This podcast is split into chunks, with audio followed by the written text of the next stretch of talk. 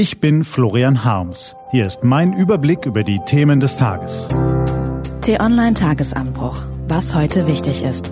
Freitag, 31. Juli 2020. Trump geht nicht mehr weg. Gelesen von Anja Bolle.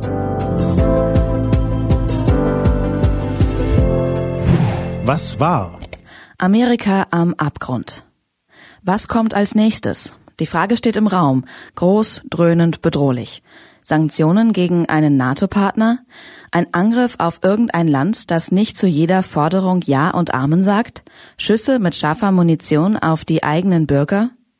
So vieles, was früher absurd erschien, rückt plötzlich in den Fokus des Denkbaren.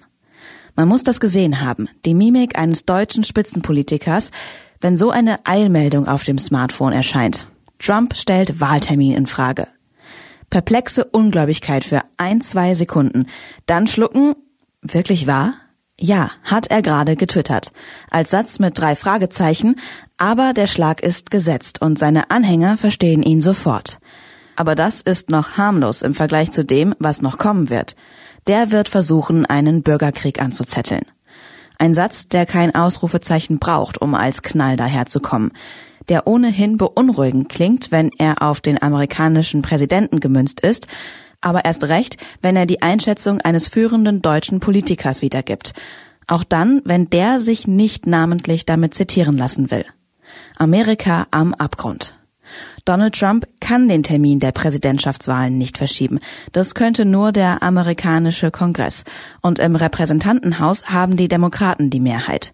Aber er kann versuchen, die Wahl mit allen Mitteln zu delegitimieren und so seine Anhänger munitionieren, aufwiegeln, womöglich zu Gewalttaten anstacheln. Immer noch ist dieser Präsident das Idol tausender Extremisten, Waffenträger und militanter Bürgerwehren. Aber sie sind nicht die einzigen, denen Trump mit seinem Twitter-Gebrüll den Kopf zu verdrehen versucht.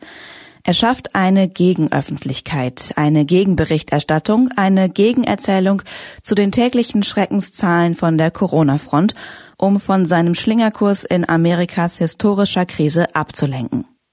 In dieser Logik ist das Timing seiner Attacke auf den Wahltermin perfekt. Der Abstand zum 3. November ist noch groß genug. Falls sein Testballon platzt, erinnert sich in drei Wochen keiner mehr daran. Falls er Aufwind bekommt, umso besser, dann kann er nachlegen. Und falls Trump tatsächlich die Wahl verliert, hat er jetzt schon die Rampe für seine nächste große Erzählung gebaut. Dann ist er kein Loser, sondern das Opfer von Wahlfälschung, weil die Briefwahl angeblich fehleranfällig sei, weil die Demokraten angeblich faule Tricks anwenden, weil die Gouverneure in den Bundesstaaten ihn angeblich hintergehen. So eine Story behütet nicht nur das große, sensible Ego vor der Beschädigung, sondern positioniert den selbsternannten Superman auch als Widerstandskämpfer gegen das korrupte Washington und die liberalen Umstürzler. Selbst wenn er verliert, kann Donald Trump dann an der Spitze des anderen Amerikas bleiben, in die zweite Runde gehen und die Legitimität der ersten Runde sofort in Frage stellen. Was kommt als nächstes? Die Wahlen sind, Stand heute, noch nicht gefährdet. Ihre Legitimität aber schon. Trump geht vielleicht aus dem Amt. Weg geht er nicht. Was steht an? Die T-Online-Redaktion blickt für Sie heute unter anderem auf diese Themen. Die Chancen stehen gut, dass die Grünen der nächsten Bundesregierung angehören. Mit wem sie regieren wollen, stellt Grünen-Chef Robert Habeck im Interview mit t-online.de klar. Die Bundesschiedskommission der SPD verhandelt heute darüber, ob Thilo Sarrazin in der Partei bleiben darf. Und im slowakischen Journalistenmordprozess werden die Plädoyers der Verteidiger erwartet.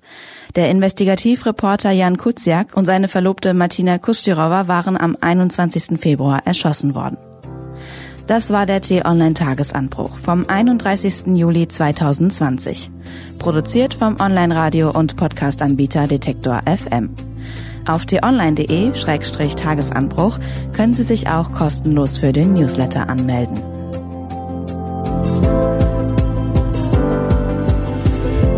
Ich wünsche Ihnen einen frohen Freitag und dann ein schönes Wochenende. Ihr Florian Harms.